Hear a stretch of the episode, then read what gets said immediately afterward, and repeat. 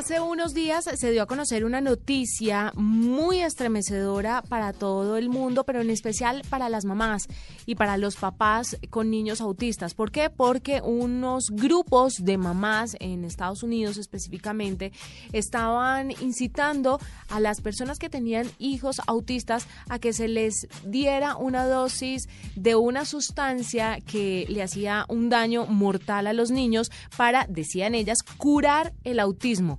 Estos grupos fueron reportados por Facebook y las autoridades están revisando el tema, pero abre una pregunta muy importante y es qué responsabilidad tienen las personas cuando lanzan este tipo de hipótesis y este tipo de ayudas o supuestas ayudas en redes sociales que no tienen ninguna responsabilidad y por supuesto ningún fundamento científico. Para esto hemos invitado a Andrés Guzmán, es CEO de Adalid Corp, experto en delitos informáticos y único colombiano certificado por la Unión Europea en la defensa de personas saboteadas por Internet. Nos va a contar un poquito sobre cuál es la responsabilidad de las personas que incitan a hacer este tipo de cosas y qué pueden hacer los que se ven afectados. Andrés, bienvenido a la nube. Hola Juanita, buenas noches. Bueno Andrés, cuéntenos un poquito cuál es la responsabilidad en primer lugar de las personas que hacen este tipo de cosas a través de redes sociales, no solamente de Facebook, sino también esos eh, grupos de o de mamás o de papás o de personas inescrupulosas que a través, por ejemplo, de WhatsApp lanzan ciertas recomendaciones que no tienen ningún fundamento y que de verdad podría afectar a sus hijos o no solamente a sus hijos, a las personas en general. Hay cuál es la responsabilidad de ellos? Bueno, pues es importante aclarar que los padres tienen que estar muy pendientes de los grupos en los que se incluyen toda vez que los únicos que pueden recetar o dar alguna indicación médica, pues son los doctores y de acuerdo a la ley 23 de 1981 lo deben hacer directamente, es decir, los médicos no podrían recetar por internet ni por grupos, obviamente pues hay grupos en donde se recomiendan cosas, sin embargo ya cuando llegan a hacer medicamentos o cuando llegan a hacer prescripciones médicas específicas, pues es muy importante ver si se trata de un médico y si no se trata de un médico, pues eh, eh, no tomar en cuenta eh, la indicación. Adicionalmente a eso, pues que eh, eh, hoy en día los grupos que más falsos, que más se siguen, son aquellos grupos falsos que tienen indicaciones médicas, ¿no? Claro. ¿Y qué responsabilidad tienen las personas, responsabilidad legal, las personas que promueven este tipo de prácticas? Bueno, pues la responsabilidad es grandísima. Imagínense donde lleguen a, incluso a causarle la muerte a un menor de edad, en un caso como en el que sucedió eh, hace poco en Estados Unidos, que es el que usted acaba de citar.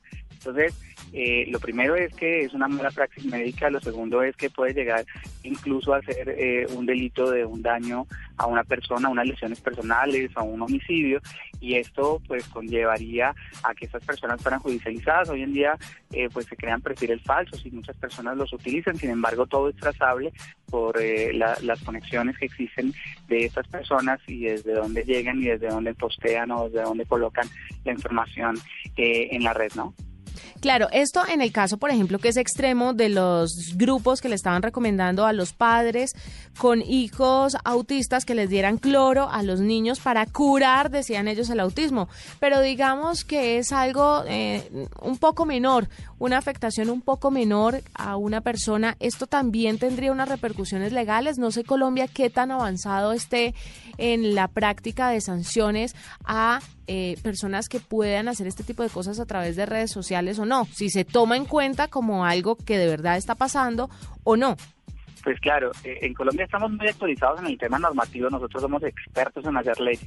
Entonces, pues tenemos, por ejemplo, las normas sanitarias, el INVIMA, eh, eh, ahí existe una regulación expresa sobre los medicamentos, los alimentos, los suplementos dietarios, que por ejemplo en este caso los suplementos dietarios es lo más común y es que se crean esos grupos para que se promocionan productos para bajar de peso, para subir de peso y son productos que muchas veces no tienen autorización del INVIMA. Las autoridades sanitarias pues están súper pendientes de eso, ese es su trabajo, estar pendiente de quién coloca qué, eh, si lo que están colocando tiene o no tiene algún valor real y si lo que están diciendo es cierto o no. Y adicionalmente a eso, si el producto sí es el original y está autorizado por las autoridades sanitarias, es, el no hacerlo, pues tiene sanciones legales, incluso sanciones penales que pueden ser la cárcel, ¿no?